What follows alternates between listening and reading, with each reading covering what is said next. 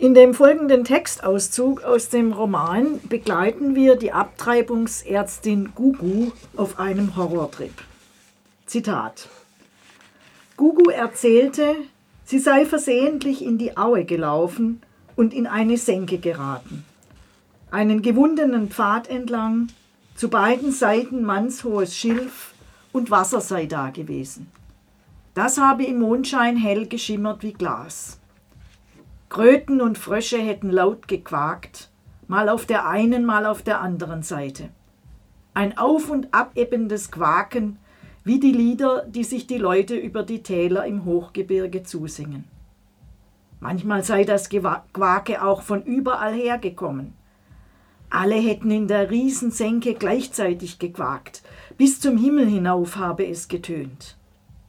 Dann habe plötzlich Stille geherrscht, Grabesstille bis auf das Summen der Insekten. Gugu betonte, sie sei in den vielen Jahren, in denen sie Hausbesuche gemacht habe, in unzähligen Nächten unterwegs gewesen. Nie habe sie sich vor etwas gefürchtet, aber in jener Nacht habe sie die Furcht gepackt. Man sagt, das Quaken von Fröschen höre sich wie Trommeln an. In jener Nacht habe es sich aber wie Weinen angehört, wie das Weinen von Tausenden und Abertausenden Neugeborenen. Sie habe ja das Schreien der Neugeborenen immer so gern gehört. Für eine Frauenärztin ist der erste Schrei des Neugeborenen die schönste und bewegendste Musik auf der ganzen Welt. Aber in jener Nacht habe in dem Froschgesang Hass mitgeklungen. Das Schreien von Wesen, die ihrer Würde beraubt wurden, die in äußerster Bedrängnis sind. So habe es geklungen. Als wären es die Neugeborenen, an denen sie sich versündigt hatten und deren toten Geister nun Anklage erheben würden. Zitat Ende. Die Ärztin Gugu wird von Fröschen, den Seelen der von ihr zwangsweise abgetriebenen Babys, verfolgt. Im chinesischen Original heißt der Roman Wa. Wa. Diese Silbe bezeichnet sowohl Frösche als auch kleine Kinder, Babys. Der Erzähler des Romans, als Schriftsteller nennt er sich Kaulquappe, korrespondiert mit einem japanischen Kollegen, der ihn ermutigt, doch die Lebensgeschichte seiner Tante Gugu aufzuschreiben. Was Kaulquappe schließlich unter dem Titel Wa oder Frösche zu Papier bringt, ist ein Roman aus seinen Briefen über Tante Gugu an den Japaner und einem angehängten Theaterstück ebenfalls unter dem Titel Frösche. Gugu ist die Tochter eines Arztes, der ein Held des chinesisch-japanischen Krieges war. Deshalb wird sie als eine der ersten chinesischen Ärztinnen nach modernen westlichen Standards ausgebildet und wird Geburtshelferin in der ländlichen Region Nordost-Gaomi. Dort setzt sie zunächst die alten traditionellen Hebammen außer Gefecht und ist bei den Frauen sehr beliebt. Als ihr Verlobter, ein Pilot, sich aber nach Taiwan absetzt, entrinnt sie nur knapp einer Bestrafung. Später wird sie in der Kulturrevolution Maos denunziert und muss anschließend in ihrem Beruf rigoros die Ein-Kind-Politik des Regimes der Kulturrevolution mit der Verfolgung schwangerer und erzwungenen, zum Teil späten und tödlichen Zwangsabtreibungen durchsetzen. Auch Ren Mei, die Frau des Erzählers, wird ein Opfer dieser Politik. Sie stirbt bei einer erzwungenen Abtreibung.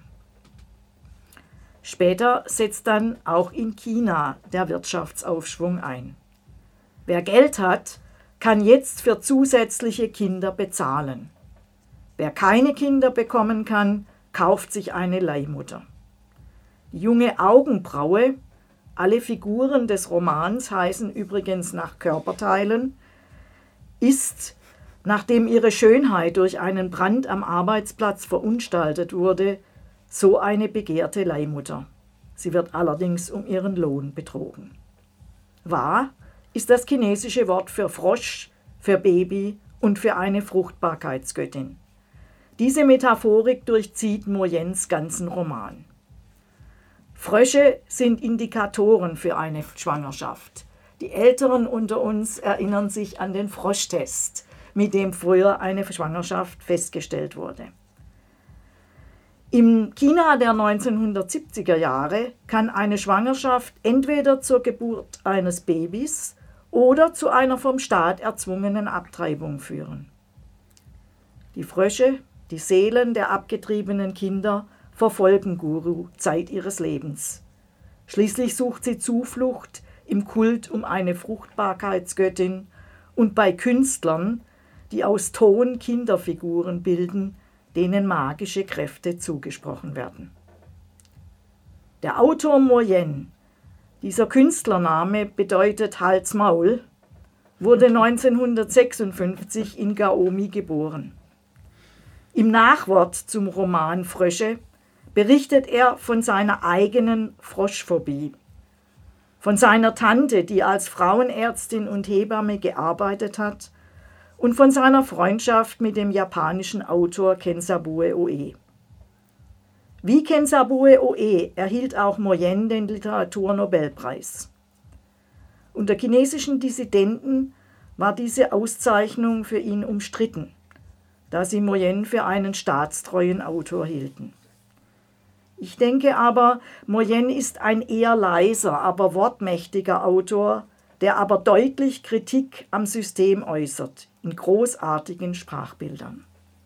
Für mich liegt die Qualität von Moyens Roman in der lebendigen, mitreißend geschriebenen Erzählung chinesischer Geschichte der letzten Jahrzehnte und der darin schicksalhaft verstrickten Menschen, vor allem der starken Frauen wie Tante Gügü ein Stück Weltliteratur, wie der Schweizer Rundfunk vermerkte.